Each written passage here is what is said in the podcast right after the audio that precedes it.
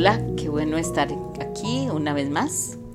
Estoy muy contenta hoy. Hoy tenemos una nueva invitada. No, no pertenece al grupo de todos los que hemos venido, sino es maravilloso por dos cosas. La primera, porque es una amiga paciente. Y la segunda, porque ella siempre me mete en problemas. Me hace preguntas que me hacen moverme. Entonces creo que vamos a tener un buen trabajo. Así que qué gusto que estés aquí, Carmencita. Muchas gracias por venir. No, con mucho gusto. Yo tenía muchas ganas de venir también. He estado escuchando los podcasts anteriores y hay cosas que me quedan muy claras y que entiendo y acepto muy bien y otras no tanto.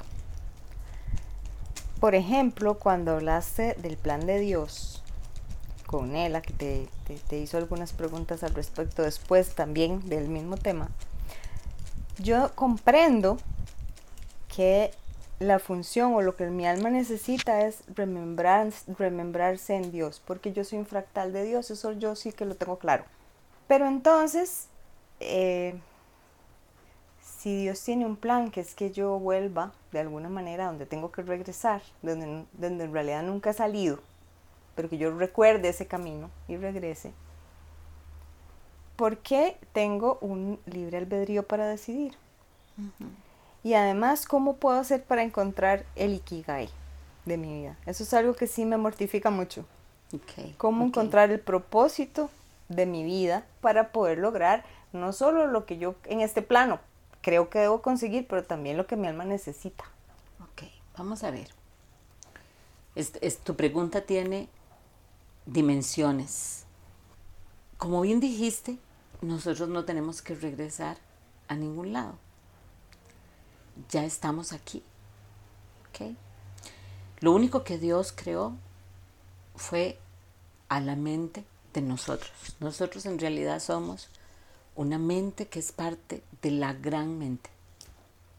Todo lo demás es transitorio y es una pulsación de energía densa que se repite tanto como cuando veíamos muñequitos que nos daban en un, que hacíamos dibujitos en la punta de la hoja y uno eh, le pasaba el dedo y entonces el dibujito se veía como animado. movimiento. Exactamente nosotros somos iguales.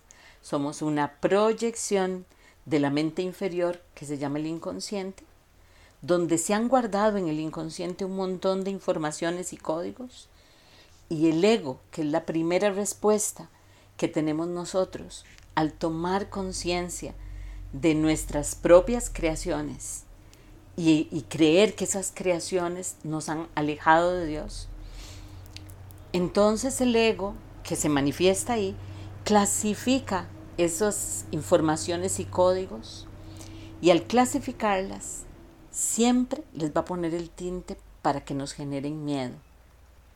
Y en lugar de volver, lo que hagamos es separarnos. Perder el camino. Perder el camino, ¿ok? Entonces, ¿qué sucede con esto? Porque esto es importantísimo. Esta información, estos códigos de información, quedan en el, en el campo, porque así es como se llama, quedan en el campo como bandas de información, ¿ok? El inconsciente por eso es una parte de la mente clasificado por el ego, pero por una, parte de la mente. Y, en esas bandas de información uno coge y baja esos códigos de información, los materializa, los pasa por tu cerebro, se convierten en conexiones neuronales, generan una reacción en uno y una proyección en, esta, en este lienzo donde vamos creando. Y lo que ha sucedido es que nosotros hemos ido generando deudas, consecuencias, acciones. ¿Me explico? Entonces nuestra alma nos lleva a dónde? Nos lleva a tratar de poner en orden esas deudas, acciones y compensaciones. Por eso tenemos otras encarnaciones que les hemos llamado otras vidas. ¿Es eso necesario, Carmencita? No. Todavía eso es parte de las acciones del ego, pintadas de espiritualidad, pero no son necesarias. En realidad nosotros no tenemos que hacer nada más que acordarnos que ya somos luz. Pero todos estos devaneos que se van haciendo, el hecho inclusive de que tenga que tener un camino espiritual o darme una explicación espiritual de las cosas, todo eso es la utilización que hace el gran espíritu de todas las creaciones y clasificaciones del ego. Te interrumpo porque eso es algo que, digamos, que me trae justamente esta, a esta pregunta. Y es porque parece que siempre estamos nadando contracorriente, a pesar de que yo crea que ya lo entendí, que ese es el camino, etc. Pero ¿por qué sigo nadando contracorriente? ¿Por qué? Porque lo que más nos asusta es perder la individualidad. Yo vengo y te digo a vos, todos somos uno. Ayer le explicaba a un empresario que estaba aquí y le decía, ¿por qué vos crees que es necesario el sacrificio?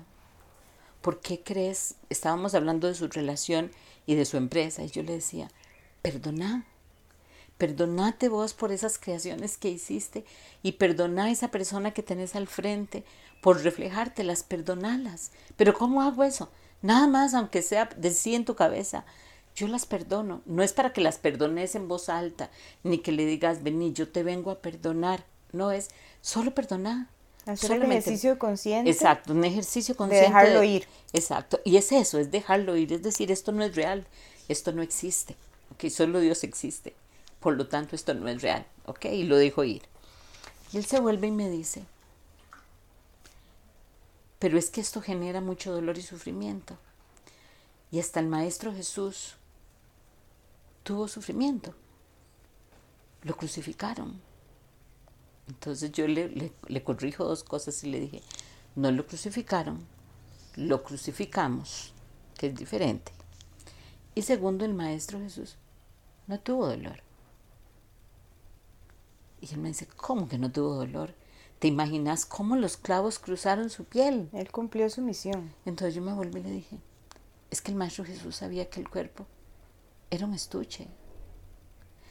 Lo importante de la crucifixión no es la crucifixión, es la resurrección. Lo que nos estaba diciendo el Maestro con eso es, desen cuenta que el cuerpo no es.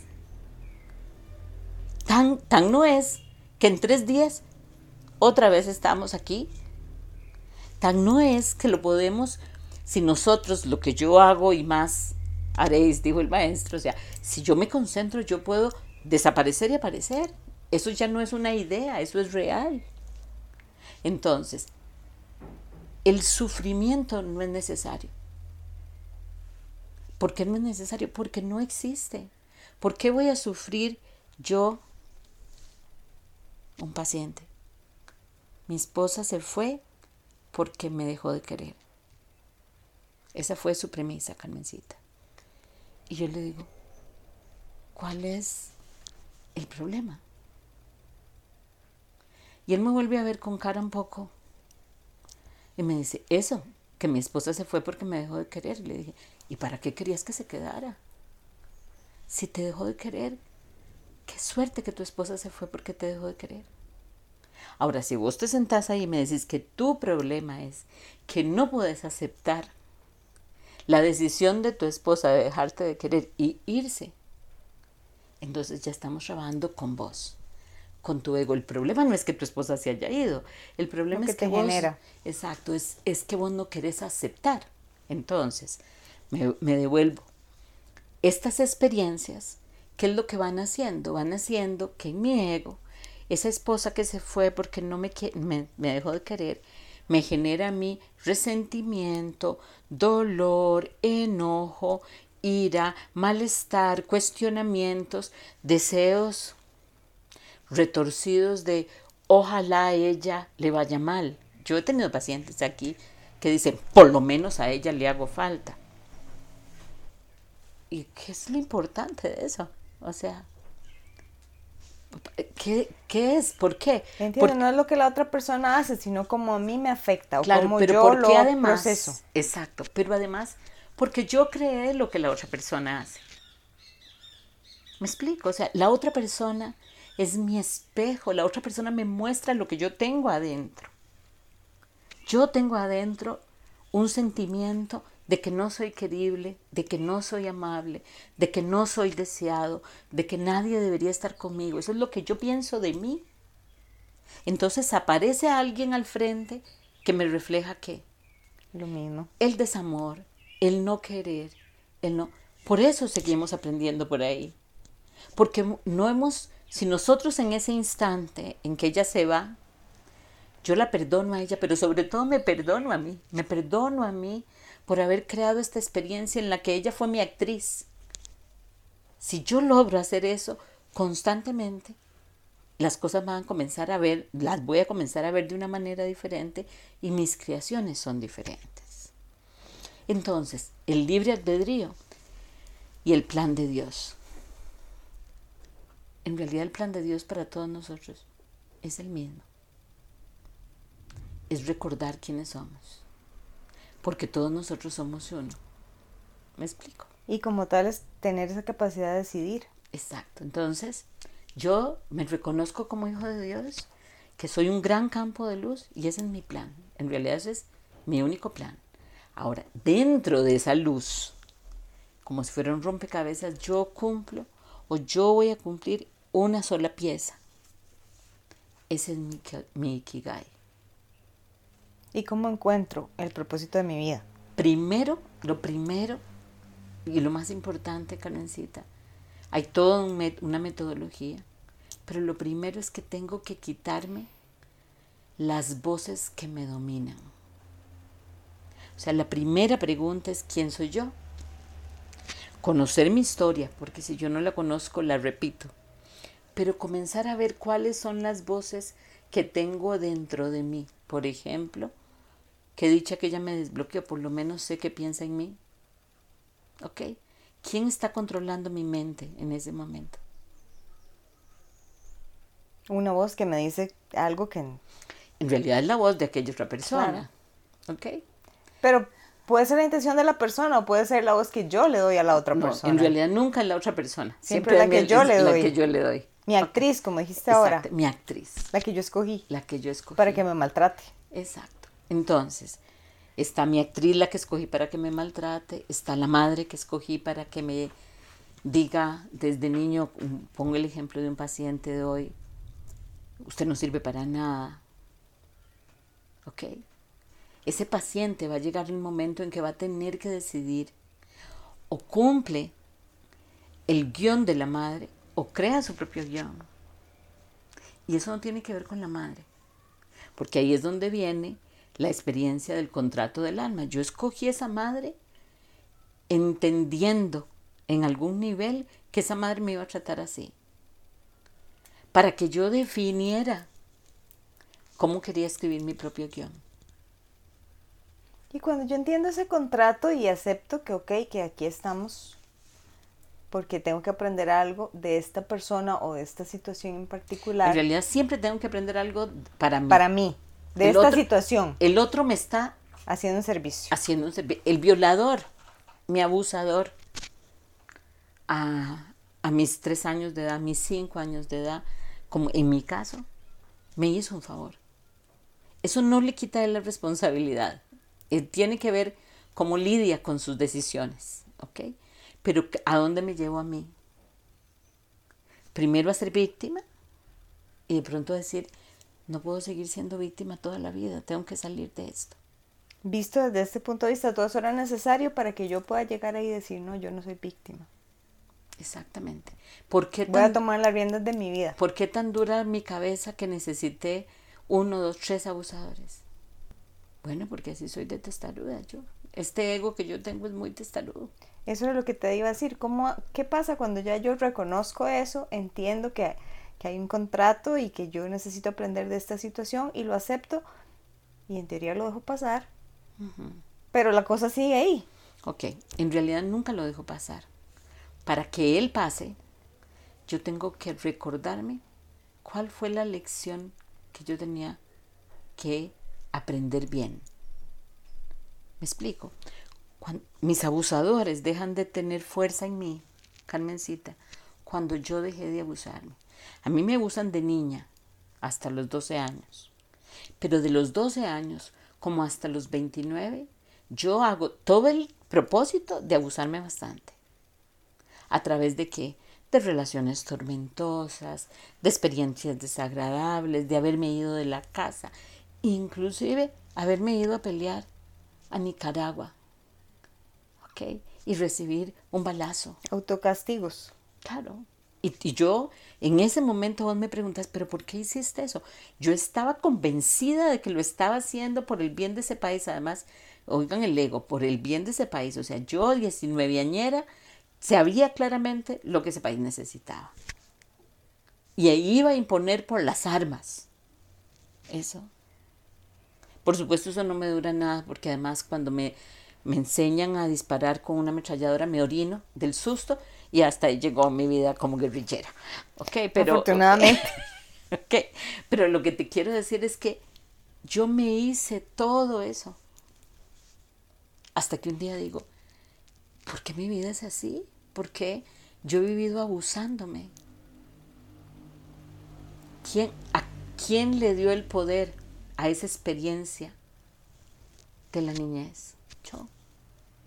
Yo fui la que decidí eso. ¿Y cómo haces para romper esa cadena? Bueno, lo primero... En el momento que ya lo racionalizas o no, no simplemente lo aceptas. En el, momen, en el momento en que lo sentís y decís, no puede ser que yo tenga que vivir toda mi vida con un esposo que no quiero, con una situación económica terrible, llena de enfermedades. Puede ser la versión cualquiera. Okay. O varias. O todas juntas, exacto. O varias de ellas. Okay. Entonces yo en ese momento me detengo y digo, ya no quiero más de esto. Esa es la primera vez que uno toma una decisión, que ya no está en manos del ego. Cuando uno dice, ya yo no quiero más esto, por, si usáramos el curso de milagros como símbolo, diría es la primera vez que en lugar de dejarme llevar por el ego, digo yo tengo algo más que hacer y el, y el gran espíritu aparece para mí. A mí no me tiene que preocupar qué va a hacer él. De alguna manera se las arregla para que yo comience a tener experiencias donde yo me comienzo a dar cuenta que yo puedo cambiar mi vida. ¿Qué implican esas experiencias? Implican lo primero y lo que más nos va a costar es conocer mi historia para dejarla ir. Y esta es una de las mayores oposiciones que tenemos. Es sentarme y decir, yo tuve esta madre y este padre, puedo encontrarles miles de defectos.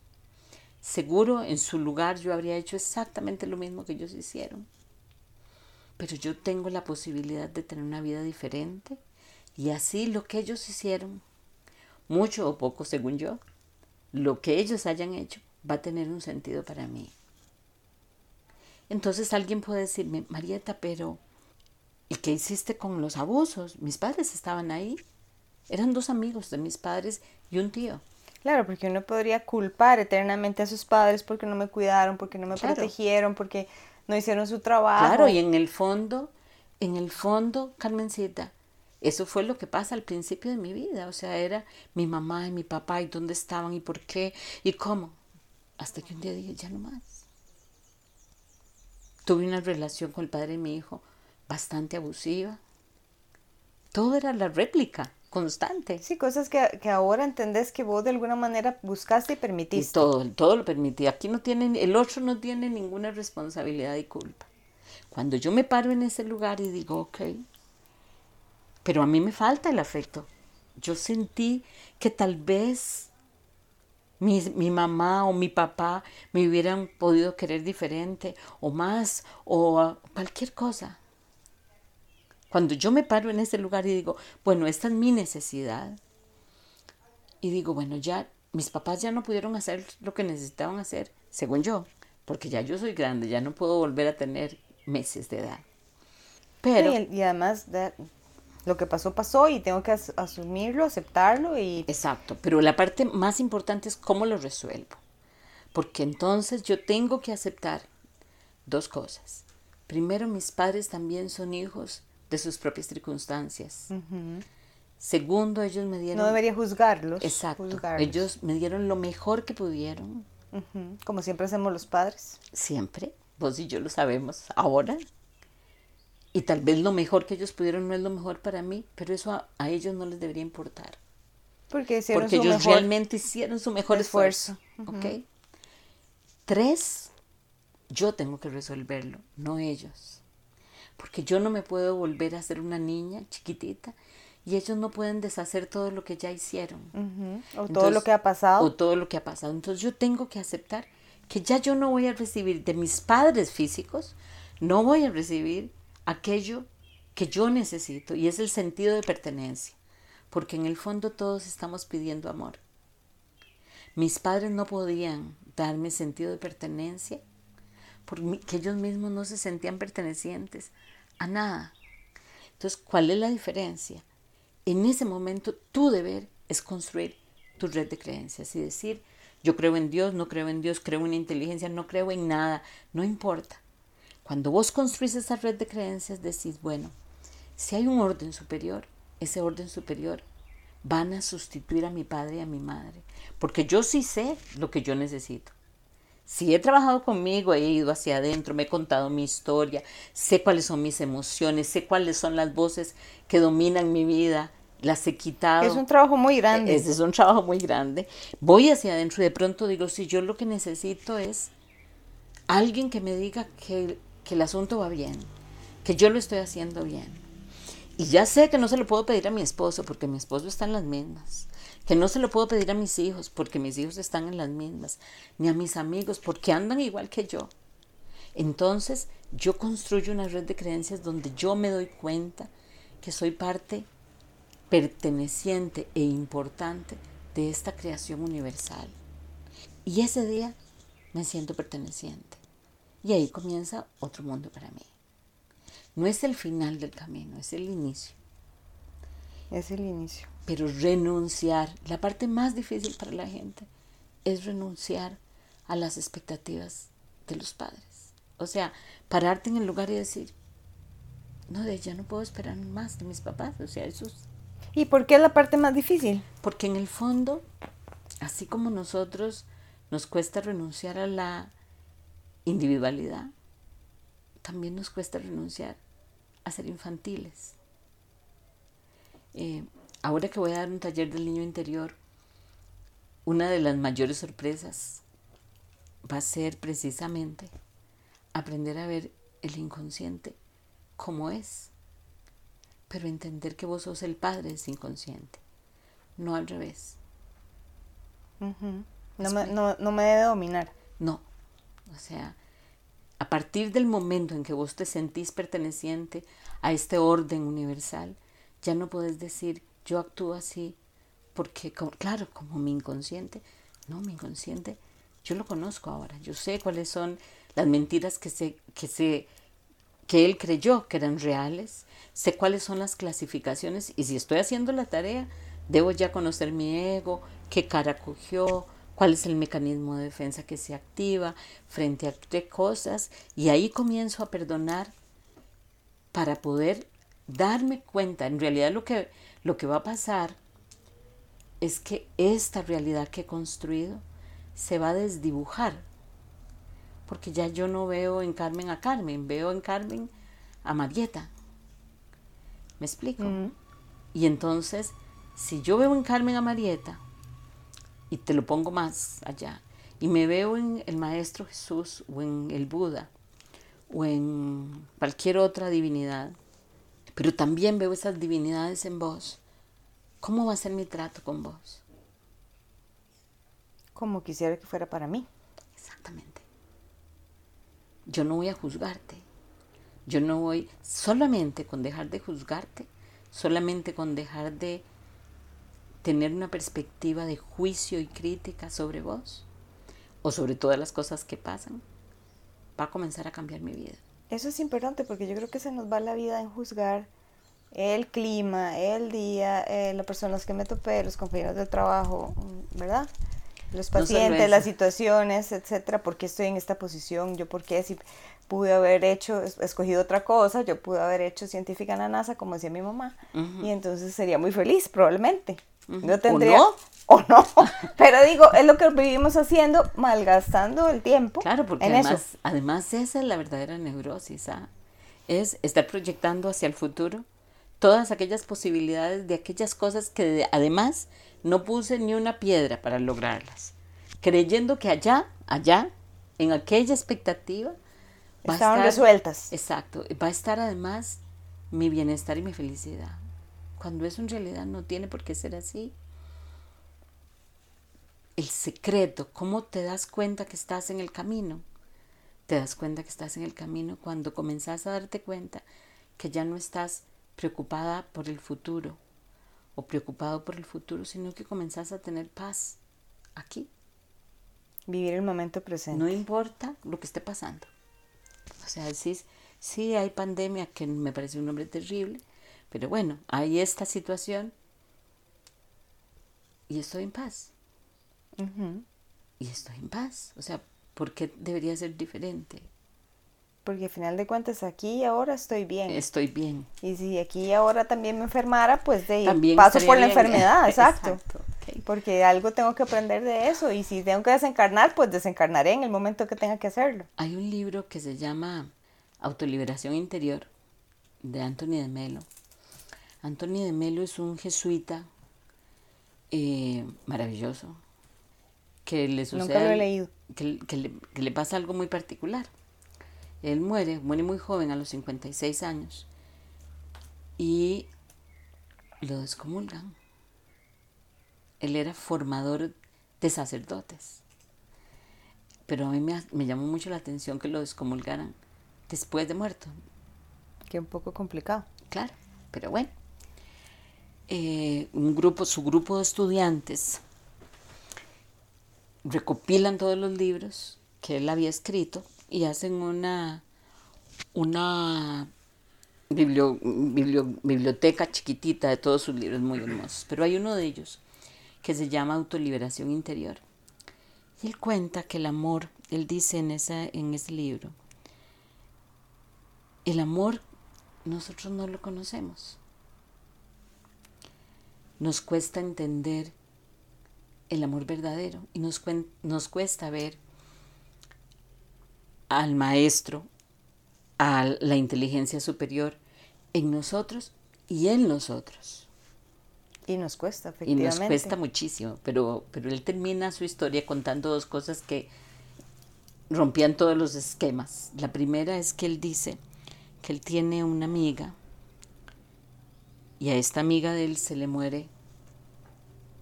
No, a esta amiga de él, a la amiga de él otra amiga de, de esta chica, por ejemplo, que vos fueras mi amiga, una amiga tuya, se le muere su esposo. Y la primera noche la chica la pasa muy mal porque está acostumbrada a estar con el esposo. Entonces Carmen le dice a Elías que se vaya a estar un mes con su amiga para que su amiga... Para que la acompañe. Para que la acompañe. Que desprendida.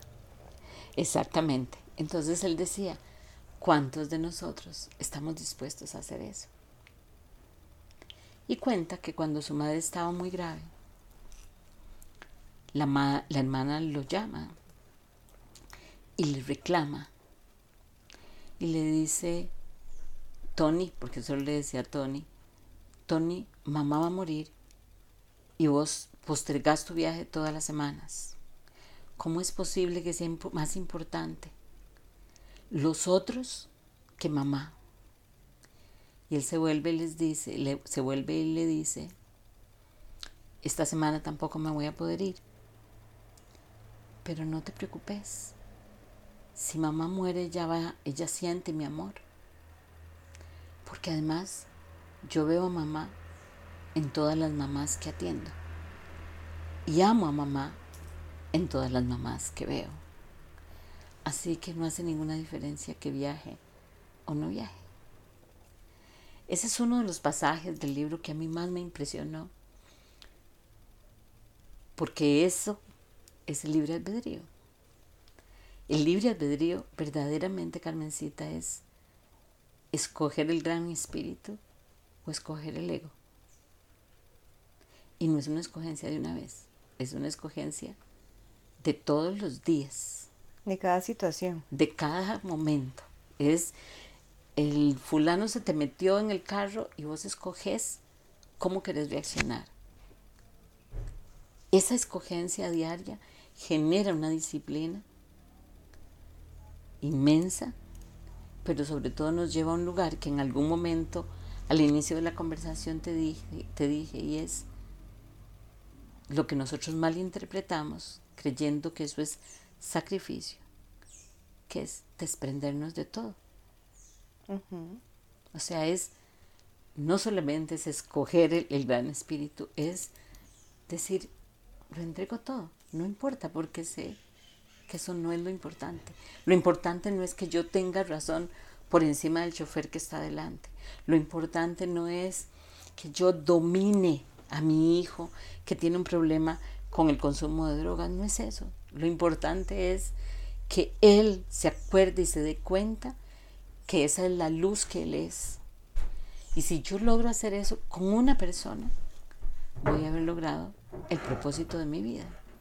Sí, porque ahora cuando hacías eso con respecto a los papás y cómo de alguna manera hemos arrastrado esa carencia y vos decías, bueno, es que ellos hicieron lo mejor posible y nosotros también queremos hacer lo mejor posible con los hijos. Lo que pasa es que a veces pareciera que los hijos no lo están entendiendo. Por eso yo te decía, quizá parece que vamos nadando contracorriente. Claro, porque vamos a ver, una mamá, esto es un caso de la vida real, ella tiene una mamá adicta, muy adicta, eh, con muchos problemas. Ella es una chica de la calle. Su hija nace y se la entrega a otra mujer esa chica hoy por hoy es una mujer maravillosa, la madre es una mujer maravillosa, nunca conoció a la madre biológica, pero siempre está insatisfecha porque no la conoció. Suele pasar. Ok, yo me siento con ella y le digo, qué maravilla, tenés dos mamás cuando yo solo tengo una. Le dije, y las dos hicieron lo mejor que pudieron. Y ella se vuelve y me dice, ¿cómo se te ocurre decirme eso de mi mamá? Mi mamá no hizo lo mejor que pudo. Ella pudo haber dejado la droga. Le dije, esas son tus opiniones. Las posibilidades que ella tenía eran entregar lo que más amaba, porque si no te hubiera amado, te habría matado, mi amor. Entregar lo que más amaba a alguien que le pudiera dar una vida mejor. y lo hizo.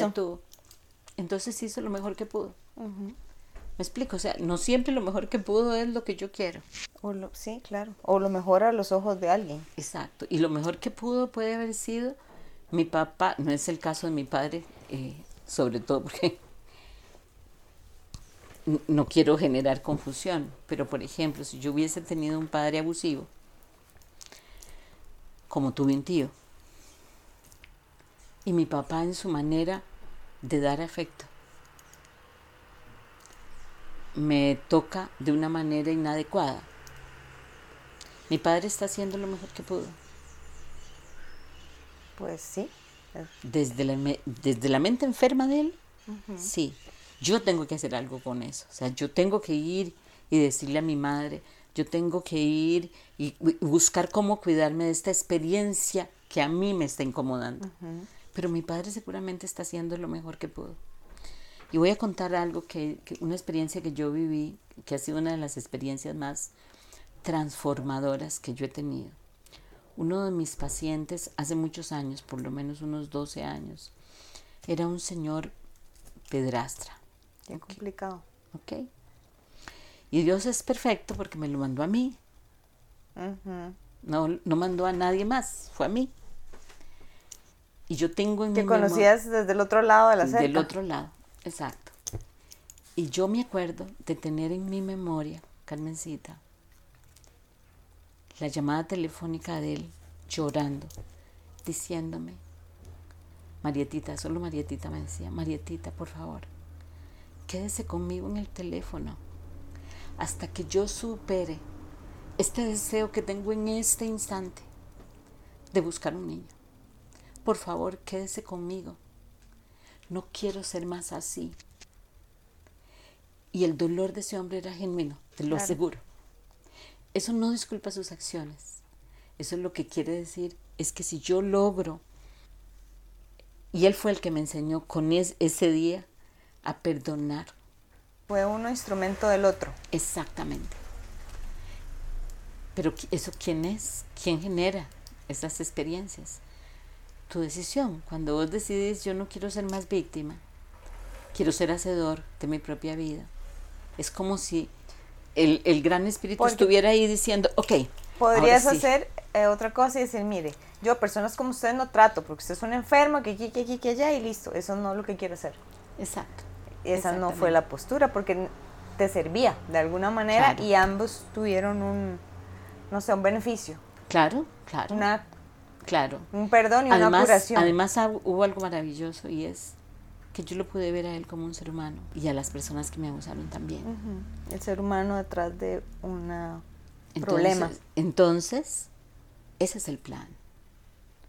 El, el Ikigai, que es cómo yo ejecuto ese plan, requiere de un trabajo, una disciplina para ir hacia adentro, para encontrar aquella cosa que me motiva. Porque un Ikigai o un propósito de vida que no tenga la pasión de que yo siento que esto es lo que yo nací para hacer, se vuelve muy pesado. Y por ejemplo, los sacerdotes, los pastores, todos estos servidores que de alguna manera unos sirven a la luz otros no tanto.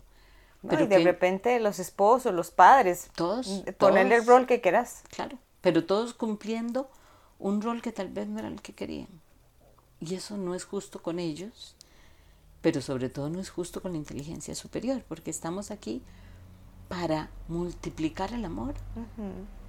Entonces, eso es lo que me parece que es. No la insatisfacción, no sino la insatisfacción. Exacto. Carmencita se nos fue el tiempo. Bueno, qué lástima. Sí, es una pena. Íbamos muy bien subiendo la cuesta. Muchas gracias por, por acompañarme, muchas gracias por estar aquí. Ojalá esta conversación, este conversatorio que hemos tenido, Carmen y yo, haya llegado a muchos de ustedes y ojalá pueda aclarar, llevar luz, tocar algún corazoncito. Que así sea. Muchas gracias.